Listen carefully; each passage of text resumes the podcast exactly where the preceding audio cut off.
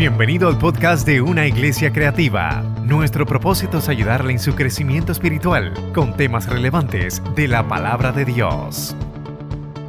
Damos gloria a Dios en esta mañana, hermanos. ¿Cuántos lo creen? ¿Cuántos creen que Jesucristo es el Señor y que Él es bueno y para siempre es su misericordia? Gracias, pastor, por darme la oportunidad otra vez de predicar. Damos gracias al Señor por esta oportunidad. Bien, hermanos, saben que en nuestro caminar, en nuestra vida como creyentes, todos los días tenemos que tomar decisiones. ¿Verdad que sí? Lo primero que tomamos decisiones inmediatamente cuando nos levantamos. Nos levantamos o no nos levantamos. Me siento en la cama o me paro de cantazo. Constantes decisiones. Prendo el radio o no lo prendo. ¿Bebo café o no bebo café? Todo es constante decisión, hermanos. Todo el tiempo. La Biblia habla sobre eso, sobre las decisiones. Y hay decisiones que nosotros tenemos que, tomar basados en qué?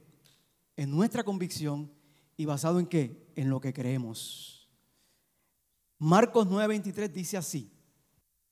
Jesús le dijo, si puedes creer, al que cree, todo le es posible. Señor, gracias por esta oportunidad que me das. Gracias por tu amor, por tus misericordias. Que tu palabra establece claramente que son nuevas cada mañana, porque grande, Señor, es tu fidelidad. En esta hora, Padre, bueno, pase el carbón encendido por mis labios y glorifícate conforme, Señor, a lo que va a recibir este pueblo, Señor Jesús. La gloria siempre es para ti. Muchas gracias. Amén. Tres cositas que vamos a tocar en el mensaje de esta mañana. Creer no es solo convicción. Creer no es solo convicción. Creer es una decisión, número dos. Y número tres, una vez yo creo y una vez decido, defiendo lo que creo. Y vamos a hablar de tres puntitos. Quiero dar tres, tres eh, conceptos de los cuales vamos a tocar. Y son definiciones. El primero, ¿qué es creer? Pantalla.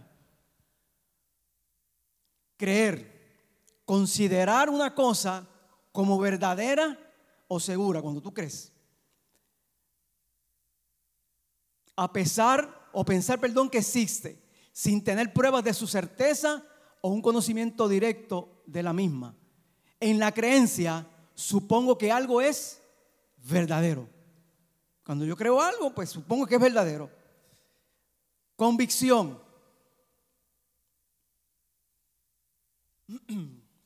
Proviene de su etimología del vocablo latino convictionis y alude a sentirse, miren esto, alude a sentirse dueño de una verdad. Estar seguro de algún conocimiento, independientemente de ello sea verdad.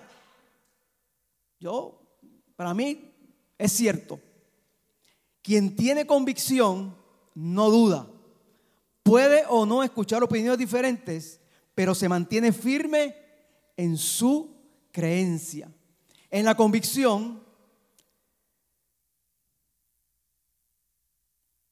perdón, quienes, quienes tienen una convicción, eso está mal ahí, quienes tienen una convicción poseen razones o creencias que les permiten sostener un determinado pensamiento, discurso o acción. Esas dos definiciones y la próxima vamos a estar tocándola en, la, en el mensaje.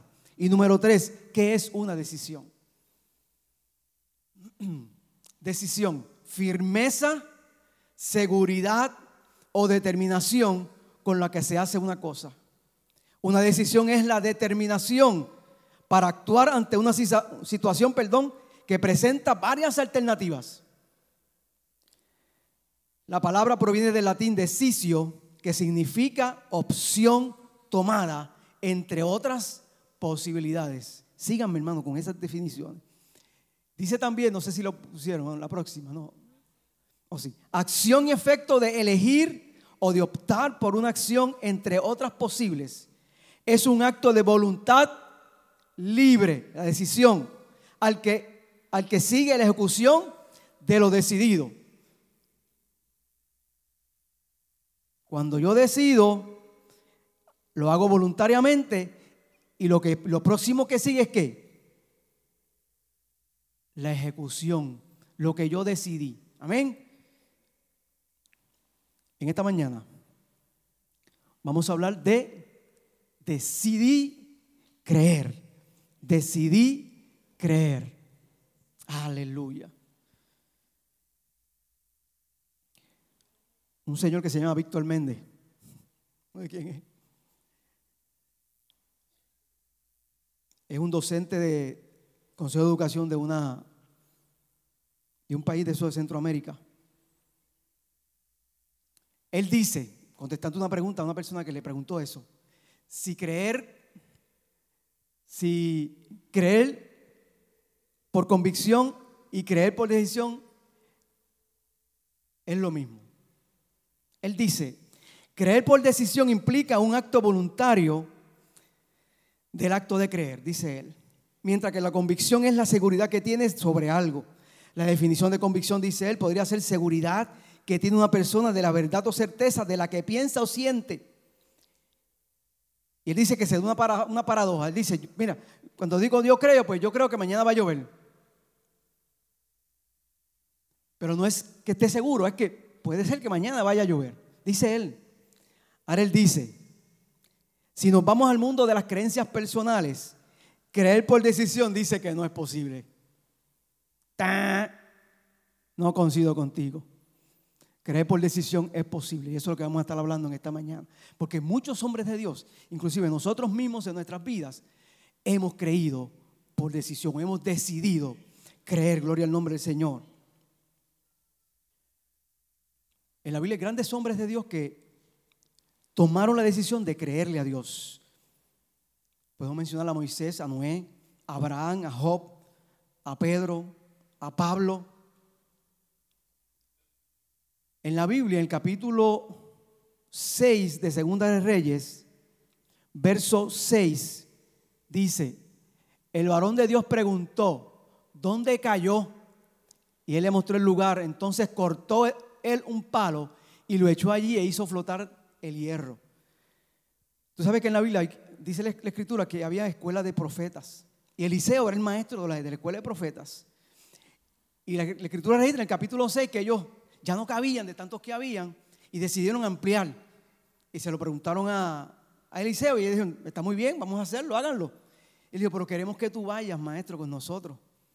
Miren qué humildad. Y él fue con ellos, no para trabajar, sino para estar con ellos, para acompañarlos, para, para darle apoyo.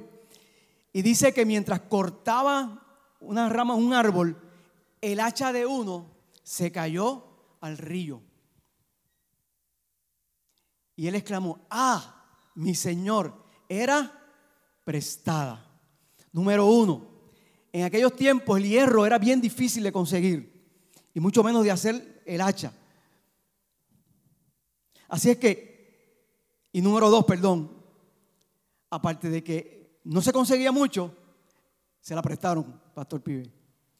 Se la prestaron, así es que hubo dos preocupaciones en su vida.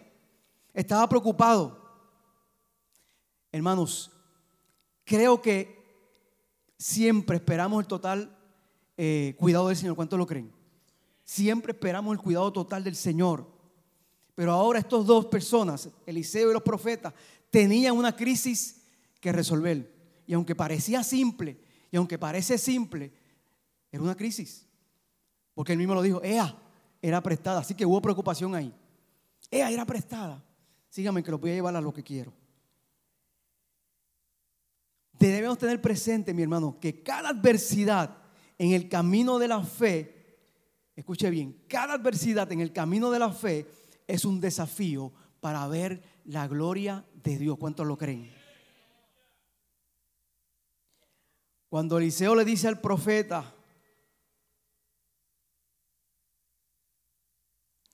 tranquilo, aunque no se lo dijo, pero como que decide creer, decide creer, decide creerle a Dios. Miren, Dios usa medios y nos hará usar medios a nosotros para que nosotros decidamos creer. Dios usa medios y nos va a utilizar, va, a hacer que nosotros utilicemos medios, para que nosotros que decidamos creer. Que lo que quiere Dios es que nosotros creamos. Es que lo que quiere Dios es que nosotros que constantemente le creamos a Él. De hecho, cuando Él creó los cielos y la tierra, dice que la tierra estaba ¿qué? desordenada y vacía. Y Él empieza a reorganizar toda la tierra y pone todas las cosas en su lugar. Sé que se hizo, se, hizo que la, gente le conociera, fue su amor para que la gente le conociera, porque Él quería que, ¿qué? que nosotros creyéramos en Él. Amén. Así que está en esta encrucijada Eliseo con este profeta, uno de sus profetas. Cuando decidimos creer, hay cosas que, que tenemos que nosotros poner y hay cosas que Dios va a poner. ¿Verdad que sí? ¿Qué fue lo que, lo que tuvo que poner Eliseo? Dice la Biblia que cortó que un palo y le echó al agua y le dijo al palo, Imán, saca esta cacha.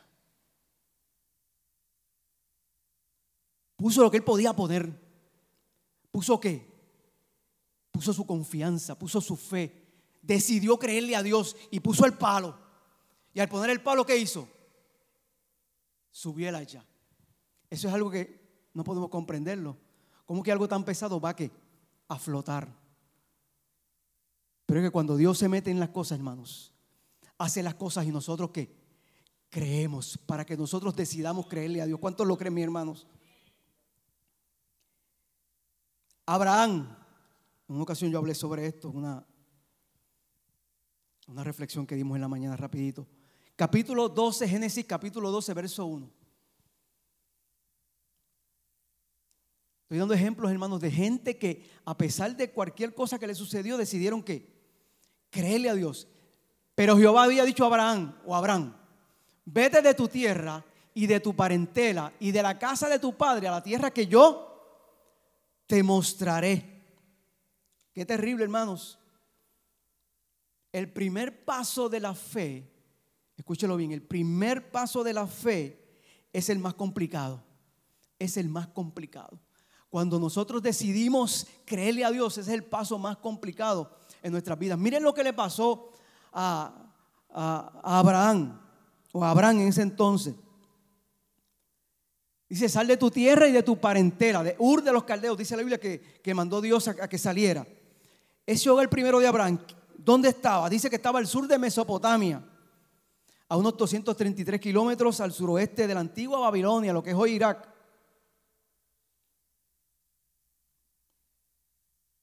La educación, mire cómo estaba ese país o ese pueblo. La educación estaba bien desarrollada, ya que se, encontraba allí una escuela con su colección de tabletas en arcilla. Los alumnos aprendían a leer, escribir y diversas formas de aritmética el comercio estaba bien desarrollado. Allí se adoraba a un Dios llamado Luna y muchas cosas más. ¿Qué otras cosas había allí que Abraham tenía que tomar una decisión firme en su vida? Dice que era una ciudad que estaba situada en, en un lugar perfecto de comercio, cerca del río Éufrates. Es una ciudad que tenía excavaciones, habían descubierto un palacio del rey, había varios templos, había barrios residenciales, tenían objetos arqueológicos. de metales, piedras preciosas. Dice que Ur era una gran ciudad. Todo eso, todo eso tenía Abraham. Todo eso tenía Abraham allí en la casa de su padre, en Ur de los Caldeos. Pero ¿qué le dice Dios? Sal de tu tierra y de tu parentela a la casa de tu padre que yo que te mostraré. Dice un comentarista que Abraham tuvo más fe ahí que cuando fue a sacrificar a su hijo. Y coincido, disculpen. Coincido con eso. ¿Por qué? Porque una decisión bien grande la que tenía que tomar. ¿De dónde? O sea, Abraham estaba viendo los que tenía. Y Dios le dice, te voy a dar una tierra. Te voy a mostrar una tierra. No había visto la tierra. No había visto cómo era. ¿Verdad que a nosotros se nos hace bien... Bueno, a mí se me haría bien difícil tomar esa decisión así, ¿ves? Porque de momento aparezca alguien y le diga, sale tierra y tu parentela. Casi por aquí hay muchas cosas. No es, que vaya a tomar la decisión, no es que, no la vaya a tomar, pero analizo, ¿verdad? Como nosotros los seres humanos somos. Analizamos, empezamos a preguntarnos y todas esas cosas. Pero Abraham no. Dice la escritura que Abraham que se fue. Él decidió, decidió creerle a Dios. Miren, la fe, escuchen bien esto, es consecuencia del relacionismo, cuando yo me relaciono. Cuando más profundo, natural y constante sea este, más profundo, natural y constante será aquella. Abraham no tenía ninguna de esas cosas. Abraham no tenía relación con Dios. Así es que la decisión de Abraham fue difícil, pero Abraham tomó una decisión en su vida. No importa, hermano, las decisiones difíciles que vengan a nuestras vidas, sí las vamos a analizar, sí las vamos a pensar, va a ser difícil tomarlas, pero son decisiones, hermanos, que tenemos que, que, que creerlas. Decide creerle a Dios. Cuando Dios te diga algo, decide creerle a Dios.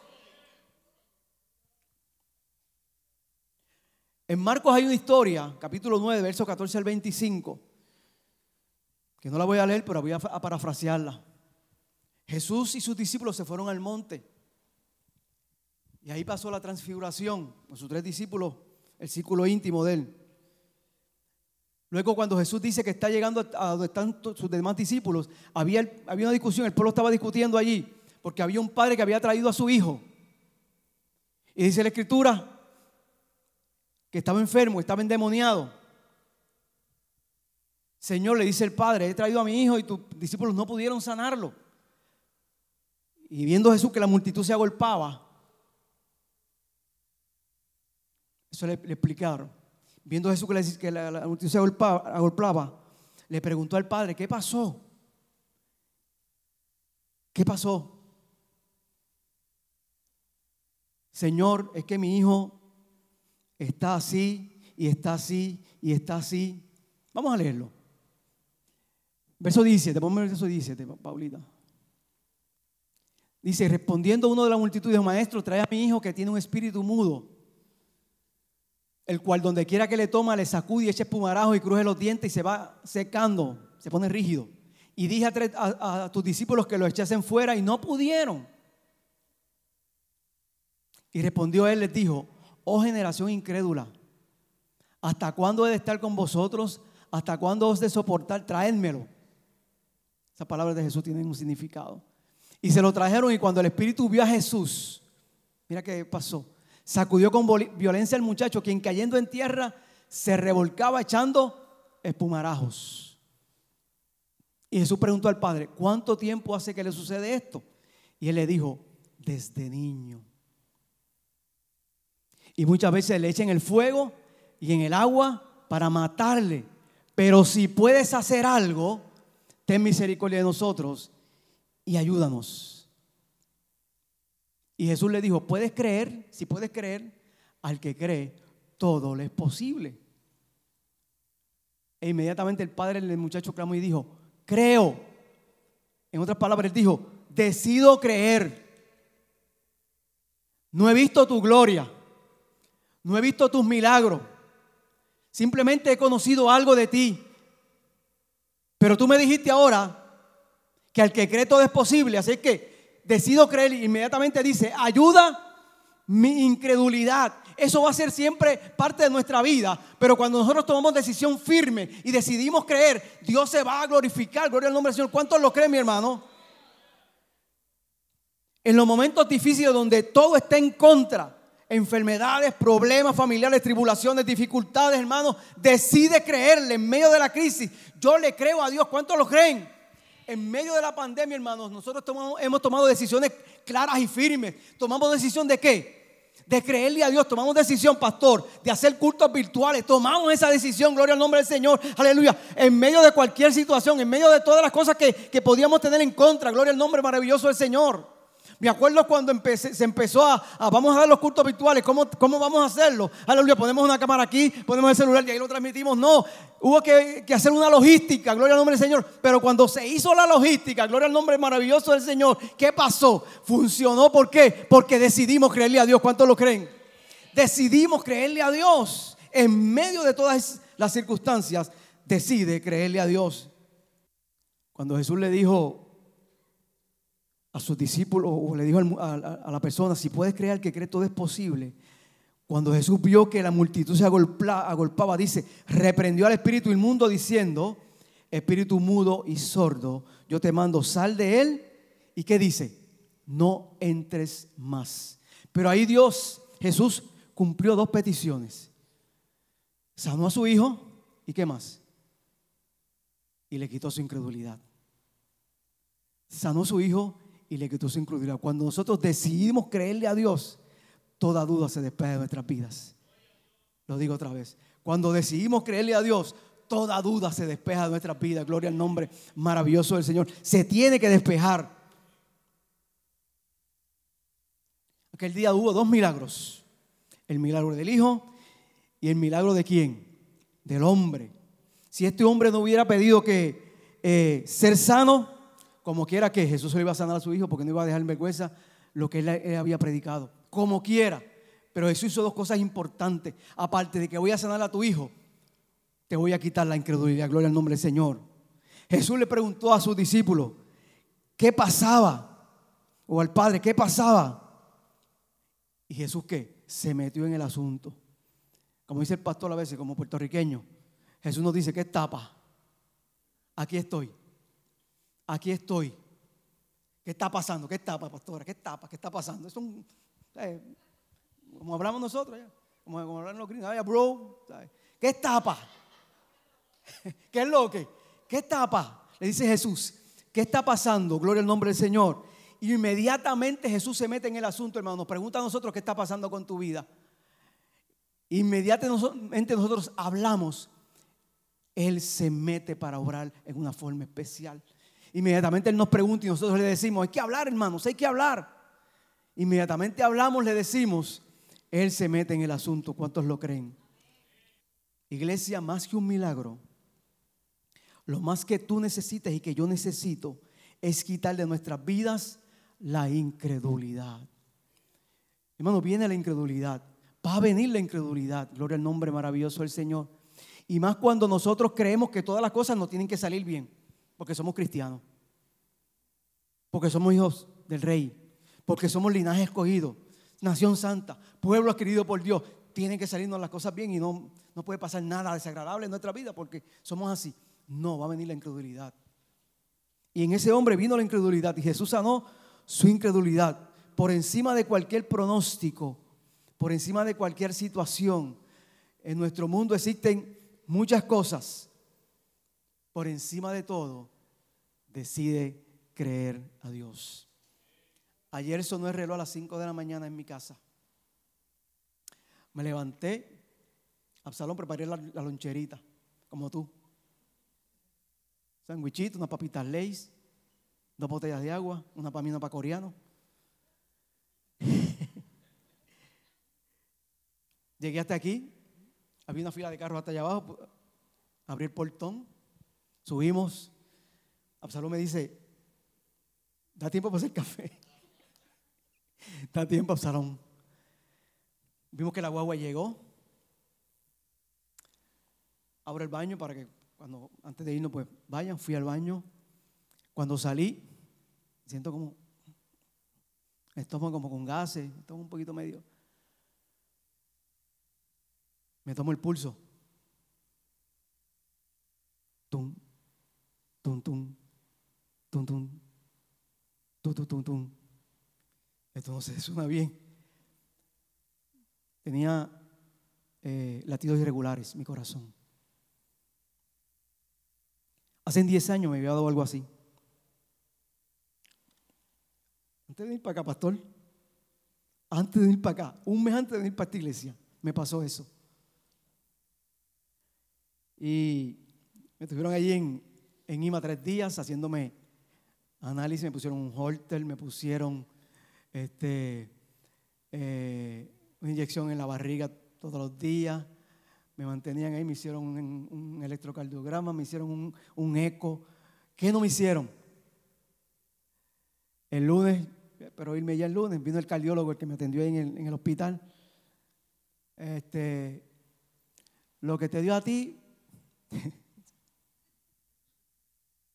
lo que te dio a ti, una vez le dio a mi esposa cuando estábamos en un crucero yo le di un de eso de, brandy, un vasito de brandy, se le fue. Yo me quedé serio. Ajá. Te voy a dar de alta. Ah, pues también. Muchas gracias, doctor. No, no vengan un palo de brandy a mí. Nada. Le dije, coreano me voy. Coreano me dijo, déjame llevarte. No está bien, no te apures, déjame llevarte. Tacho, me puse una pelea con él. Déjame cuidarte. Está bien. Me gritó. Déjame cuidarte. Está bien. Así sí. Así sí. Aleluya. Llegamos a mi casa. Llamo a Eleazar. Eleazar llama, lleva coreano ayer a la 30 para que coja la guagua allá. Después vienes acá y me buscas. Cuando estaba en la guagua, en mi guagua aquí, le estaba diciendo a la pastora ayer que me llamó. Cuando yo estaba en mi guagua aquí, yo dije, le dije al Señor, Señor, cuando estaba preparando el mensaje, hablando sobre decidí creer, yo dije, Señor, acuérdame las experiencias que yo he tenido donde yo he decidido creer. Y rápidamente vino a mi mente y me dijo, esta, ahora. Pasó todo lo que pasó, no me pusieron, me hicieron un electrocardiograma, fibrilación, una fibrilación me dio. Estuve, me dieron un poquito de leche de esa que dan para el estómago, que me, el médico me dice, se te va a adormecer la lengua, no te asustes. Imagínate que me den encima. Es peor. Entonces, eh, pasó eso, me dieron de alta. Me fui para casa, me acosté porque me dieron un medicamento, ventil. Para el estómago, eso me da sueño, me dio sueño, me acosté un rato. Cuando me levanté, me tocó el pulso. Tum, tum, tum. rayo parto. Entonces, como gruñón, como gruñón. Me senté en mi silla, me senté en la silla tuya, el pastor, del comedor, preparando con, el mensaje. Dije, Señor, si tú quieres que yo predique mañana de esto, quítame esto. Hay algo que me dijo, de eso para ahorita, como las tres también, de eso para ahorita, vamos a ver Fairy Tail. Ya está bien, vamos a ver Fairy Tail. Pusimos a verlo y como a la, digo que me acordé, como a los 30 o 40 minutos que me acordé hice.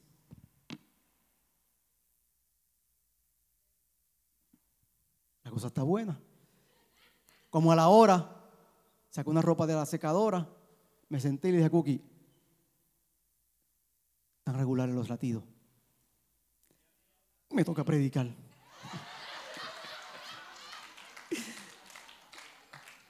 Hermanos, Van a venir muchas situaciones a nuestras vidas.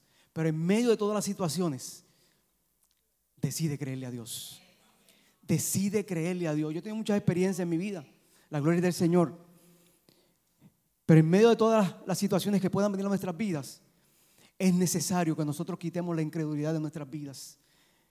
Que, le, creamos a Dios. La, la gente habla sobre, sobre ateos. Para mí, yo creo que no existen ateos, existen incrédulos, gente que no quiere creer. Gente que, pues, en algún momento de su vida va a creer. Porque va a venir la situación a su, vida y a su familia que va, va, va, a tener que creer. Va a tener que mirar para arriba. Y va a decir, eso, ese cielo lo hizo Dios, no, hizo, no lo hizo ningún humano. Esas estrellas, gloria al nombre del Señor. ¿Qué hace que se cree incredulidad en nuestras vidas? buscar una respuesta, hermanos, y no encontrarla. Pero es que bueno cuando buscamos la respuesta en Dios. Cuando buscamos respuesta en Dios la podemos encontrar. Gloria al nombre maravilloso del Señor. Este papá estaba cansado de que su hijo ¿qué? cayera en el agua y cayera en el fuego. Dos extremos. Señor, mira, bota espumarajo por la boca. Eh, estaba bien angustiado. Pero había dos extremos lo tira al fuego, lo tira al agua. A veces nos pasa así a nosotros en nuestras vidas. De un lado y pensamos en el otro. Estamos en los dos extremos para poder tomar la decisión de creerle a Dios. Para poder nosotros salir de esa, de esa, de esa incredulidad tenemos que hablarlo.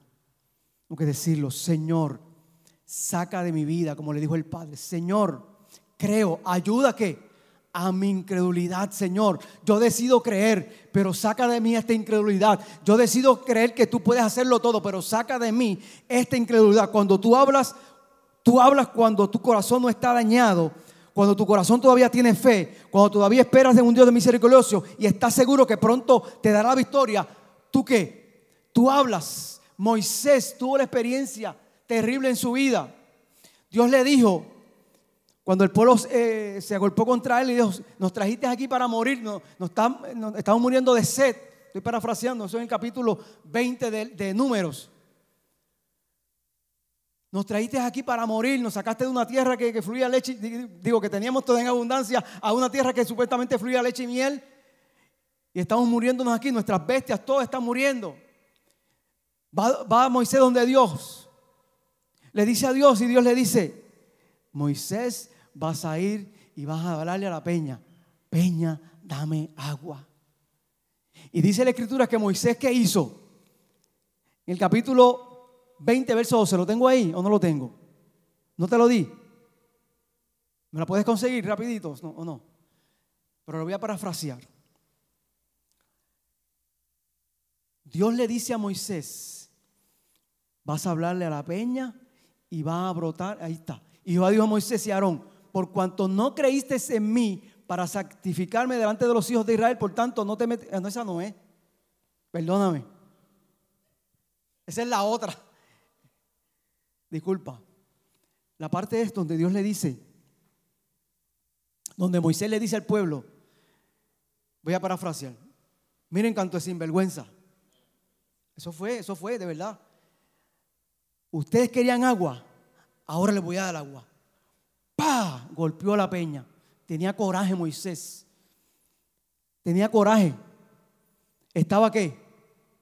En una, entre, en una cosa y entre otra. Obedezco a Dios, pero voy a obedecer a Dios, pero voy a decir a este pueblo lo que se merece. ¿Y qué dice la escritura que pasó? Dio agua. Así que no importa si Moisés le hablara o Moisés golpeara, como quiera iba a salir el agua, porque Dios no iba a dejar a esa gente que se muriera. Pero ¿qué vemos aquí, hermanos?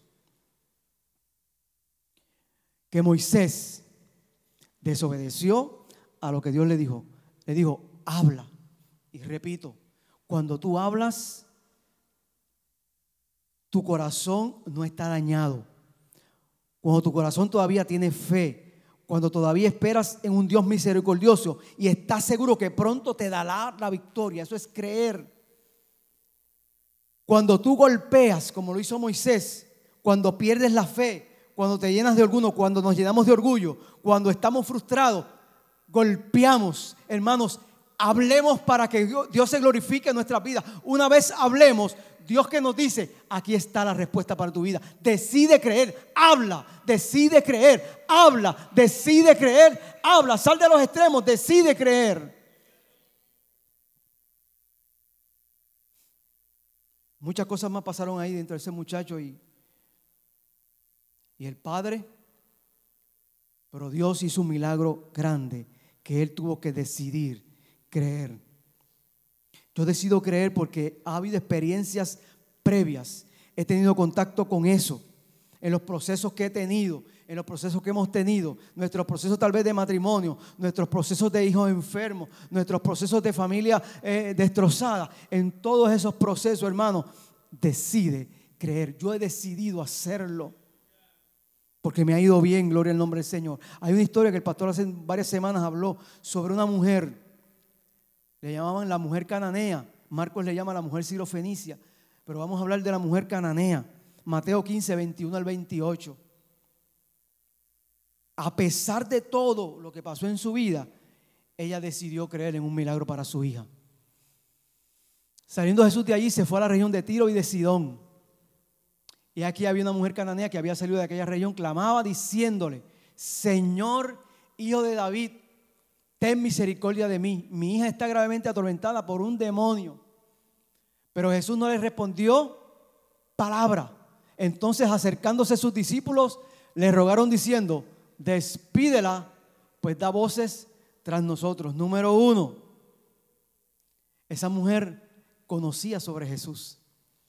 o por lo menos se encargó de estudiar la historia. Miren cómo le llaman, como dijo el pastor. Hijo de David. Jesús, hijo de David, le recordó su descendencia. Yo sé de dónde tú vienes. Yo sé que hay promesas en ti. Jesús, hijo de David. Número dos.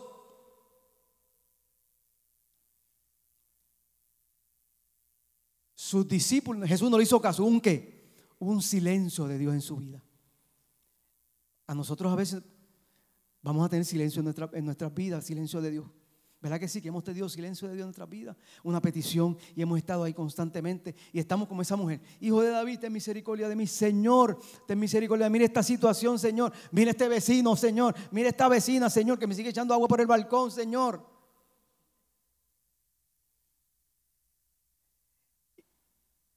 Y el silencio de Dios. Y el silencio de Dios. Número tres, los discípulos se unen. Los discípulos, yo le llamé a los discípulos, la iglesia se unió también. Señor, despídela. Despídela porque está dando voces tras nosotros. Tres. Número cuatro. Pero Jesús no respondió palabra, entonces acercándose, eh, respondió, perdón, y dijo, esa misma, esa misma. Ay, Dios mío. Él respondiendo dijo, no soy enviado sino a las ovejas perdidas de la casa de Israel. Rechazo de Jesús. Miren todo lo que pasó a esa mujer. Fue rechazada entonces por Jesús. Sigue. Entonces ella vino y se postró ante él diciendo, Señor, socórreme. Señor, socórreme. Se postró ya hace un acto más fuerte, ya no clama, ya no se va detrás de él, ahora se postra. Ahora su vida o lo que, lo que está haciendo por, por, su hija, su hija corre peligro y va más profundo. Señor, respondiendo él le dijo, cuando dijo eso, cuando hizo eso, no está bien tomar el pan de los hijos y echarlo a qué? A los perrillos. Qué fuerte, qué fuerte. Todo lo que tuvo que soportar esa mujer para simplemente recibir algo. Ella se postra, sí Señor, pero aún los perrillos comen de las migajas que caen de la mesa de su Señor decidió creerle a Dios, decidió creerle a Jesús, no importando el rechazo que hubo, no importando la, situación de, de, los discípulos que hubo, no importando que ella se humilló hasta lo último, hasta postrarse a los pies de Jesús, hasta que consiguió lo que quería, decidió creerle. Hermano, en nuestras vidas van a venir muchas situaciones así. Van a venir circunstancias en las cuales nosotros no tenemos que control. Va a venir silencio de Dios en nuestras vidas. Vamos a estar postrados ahí en el piso llorándole al Señor muchas ocasiones sin ver.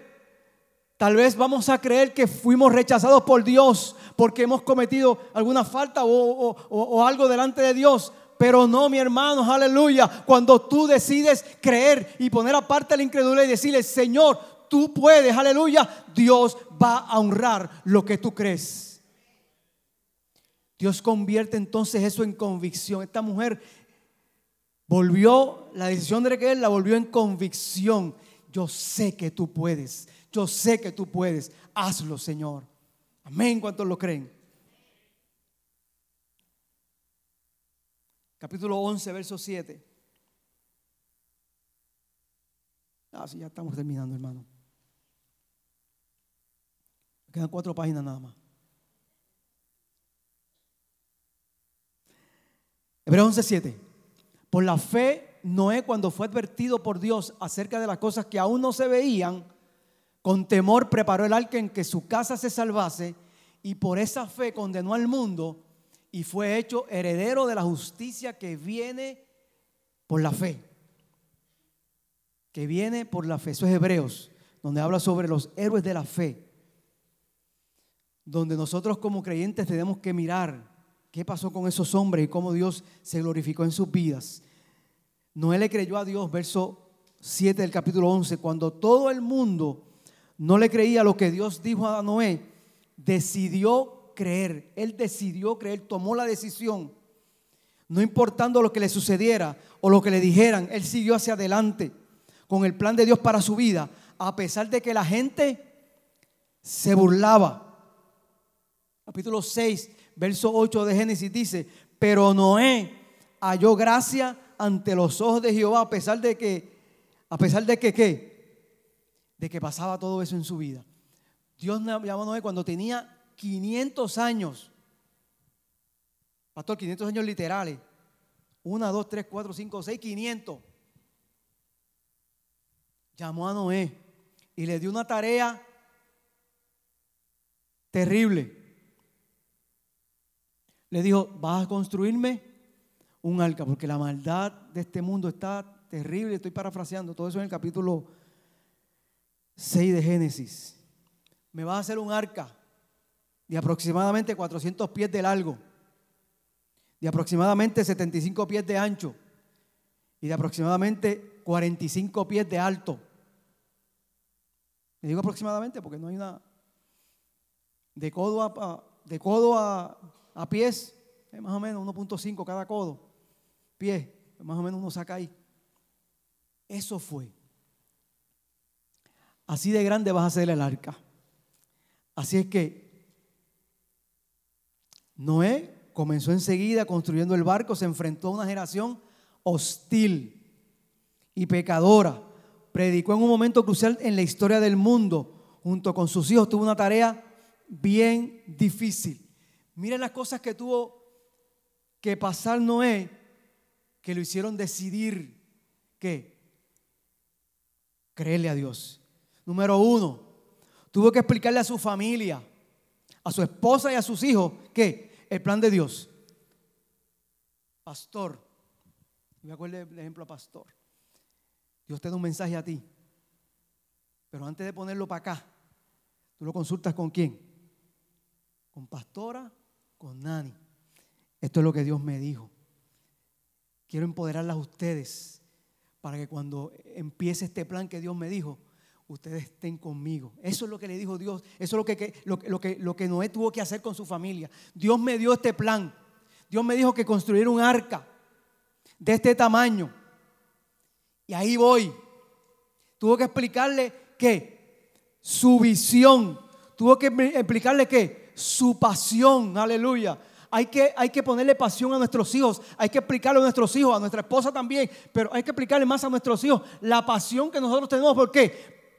Por Dios, porque ellos también en un momento de su vida van a decidir que creerle a Dios. Hoy, la familia Núñez de allá de Iowa y de un poquito más allá al lado, van a ir para la iglesia, todos los Núñez Rivera, los Núñez Rodríguez, los Rivera Núñez, los Núñez Flores, los Núñez Morales, todos van para la iglesia. Mi hijo, sus hijos, mis dos hermanas van para allá, mi sobrino, mi sobrina, mi otra sobrina, están todas allá. Y se quiere llevar a toda la gente para allá, toda la gente se... van para la iglesia. Y miren lo que es, miren lo que, lo que es eh, poner pasión en los hijos.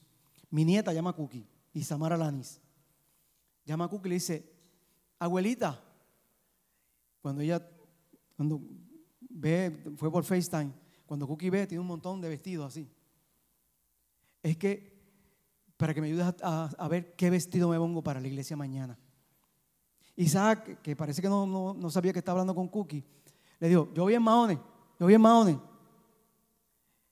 Y Samuel le dice, sí papá, pero yo voy a buscar un vestido porque mi abuelita me dijo que para la iglesia se va bien vestido. Eso es inculcar pasión. Eso es inculcar pasión. Noé tuvo que inculcarle esa pasión. Número dos, tuvo que trabajar con su humanidad. Él tenía que estar seguro de lo que él representaba como un ser humano, como creyente, como alguien que Dios le había depositado que una experiencia o, una actividad tan fuerte o tan grande como esa. Él tenía que, ¿qué? que estar seguro de eso. Tuvo que decidir creerle a Dios por la situación. Miren, no llovía, dice la Biblia. Y número dos, porque era un barco bien grande. ¿Sabes lo que es eso? Tú sabes la madera que había que cortar. Y aparte de eso, Dios le había dicho también, tienes que meter, chacho, tantos animales ahí. Dos de cada especie de los animales de la tierra y seis de cada especie de los que vuelan. ¿Tú sabes lo que es eso? ¿Qué decisión tan grande?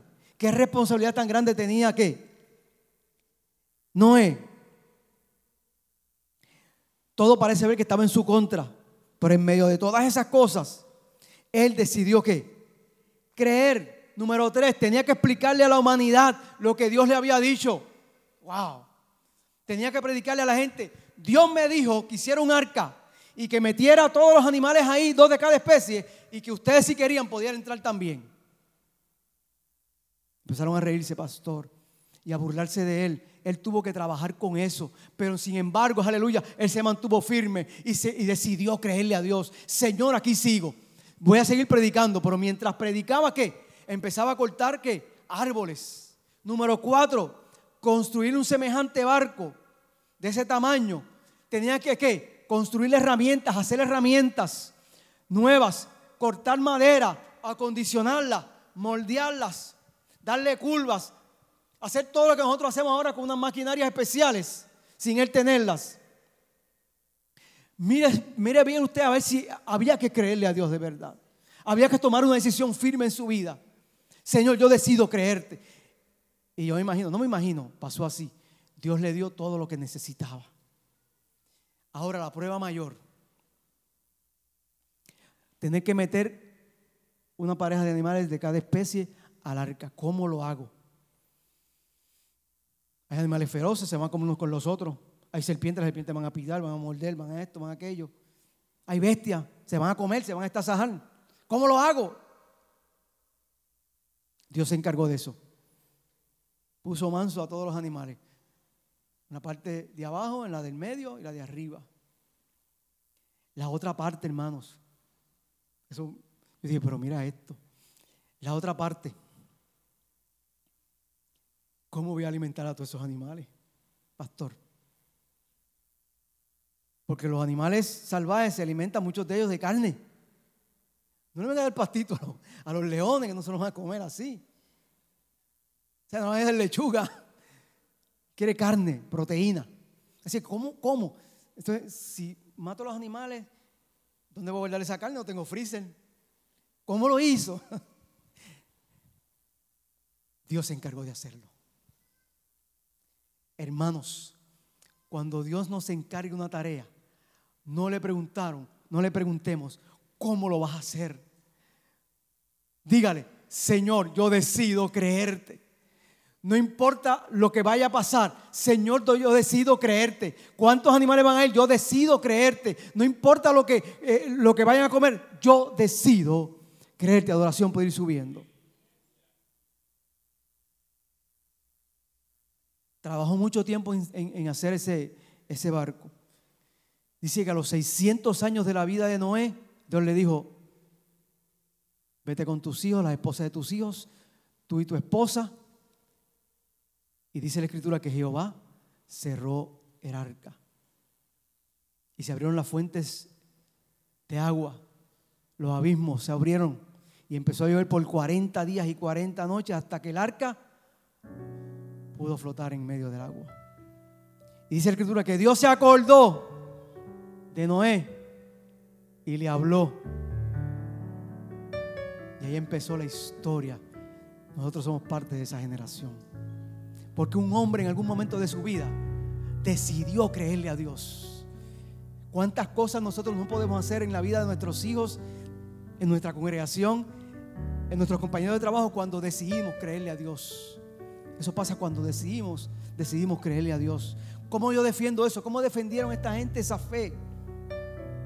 Lo defiendo cuando vivo la palabra de Dios, cuando yo soy testimonio vivo de lo que, es el Evangelio cuando mi conducta dice más allá de mis palabras.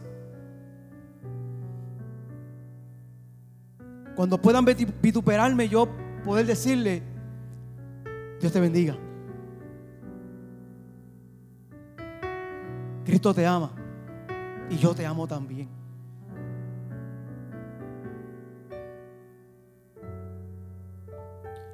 Creer y dar testimonio de lo que es Dios. Defender inteligentemente nuestra fe con todas las cosas que van a venir y que ya han venido. Lo estamos haciendo, estamos defendiendo inteligentemente nuestra fe, lo que creemos. Abraham defendió cuando fue a sacrificar a su hijo. Él defendió lo que creía. Él defendió aquello cuando Dios le dijo, vete de tu tierra y de tu parentela. Él lo defendió. Cuando fue a sacrificar a su hijo, él creyó a Dios. Noé cuando salvó a esta, esta humanidad, el mismo Moisés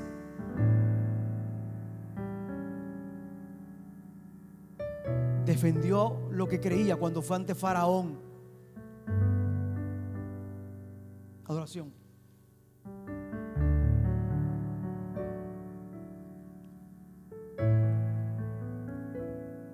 Pablo, el Señor lo dice la escritura que mientras iba de camino a arrestar a los cristianos, se le presentó Jesús y lo tumbó de, su caballo. ¿Qué tú quieres que yo haga? Yo soy el Dios que, tú estás persiguiendo. Dura cosas te tal cosas contra Dios, Señor, ¿qué tú quieres que yo haga? Un hombre terrible, un hombre malo, un hombre perverso. Pero al toque del maestro, un toque fuerte, al toque del maestro, decidió creerle. Cuando fue allá que tenía los ojos, eh, que estaba ciego, y fueron abiertos sus ojos. Cuando Bernabé le dijo, hermano Pablo, hermano Pablo, él decidió creerle. Él decidió dejar todo atrás, todo lo que había aprendido en su religión y decidió que confiar en ese Dios que lo, que lo, tumbó de su cabalgadura. Pedro, en el capítulo 14, tiene una experiencia maravillosa. Jesús se va al, monte orar y dice que ellos se fueron en, la barca y que a la cuarta vigilia, a las 3 de la mañana aproximadamente, Jesús se fue con ellos y vino caminando sobre el, sobre el agua. Cuando Pedro lo vio, se maravilló y dijo, Señor, yo quiero hacer eso mismo. Él decidió creerle, aunque después que tuvo que, tener la intervención de Jesús, de salvarlo, él decidió que lanzarse. No importando que, que el mar estaba bravo, que el agua estaba ahí, que se iba a hundir, que sabía que, que la naturaleza misma es hundirse. Decidió creerle a Dios.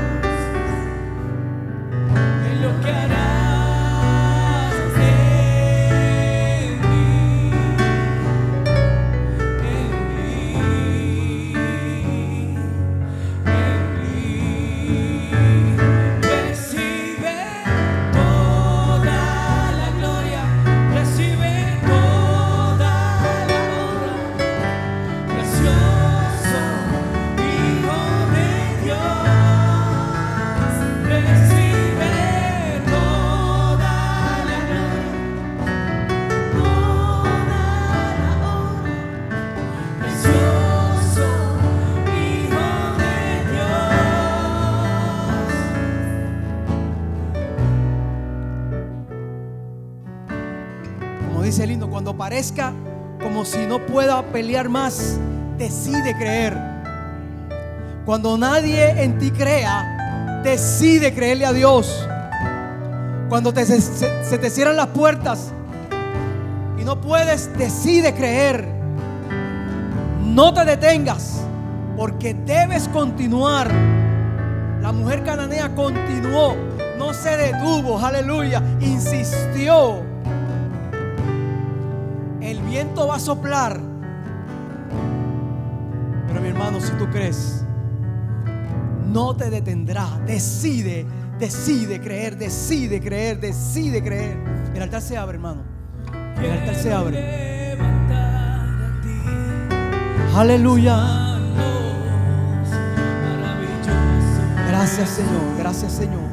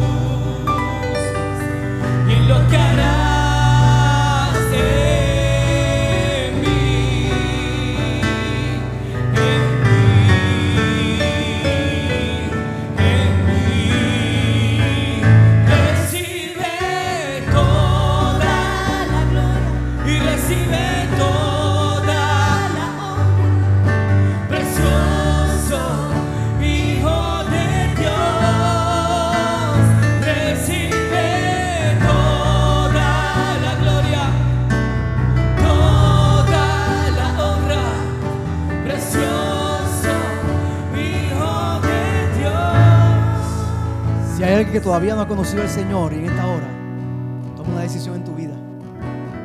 Decide creerle a Dios. Decide creerle a Dios. Tenía yo 17 años cuando decidí creerle a Dios. Cuando simplemente me predicaron y me dijeron que Dios era grande. Se terminó el culto y me preguntaron, ¿quieres recibir al Señor? Yo dije, sí. Decido creerle a Dios, decido creer en este evangelio, decido creer en los pentecostales, decido creer en esta gente que dice aleluya y dice gloria a Dios. Decido. Y gracias al Señor me ha ido bien. Mientras estaba ahí cantando, me vino una leve desesperación. Y empecé a cantar. Salían las palabras. Y Señor, esto no puede ser, Padre bueno. Te voy a dar la gloria. Te voy a dar la honra. Porque yo decido, decidí creerte. La gloria siempre va a ser para ti, pastor.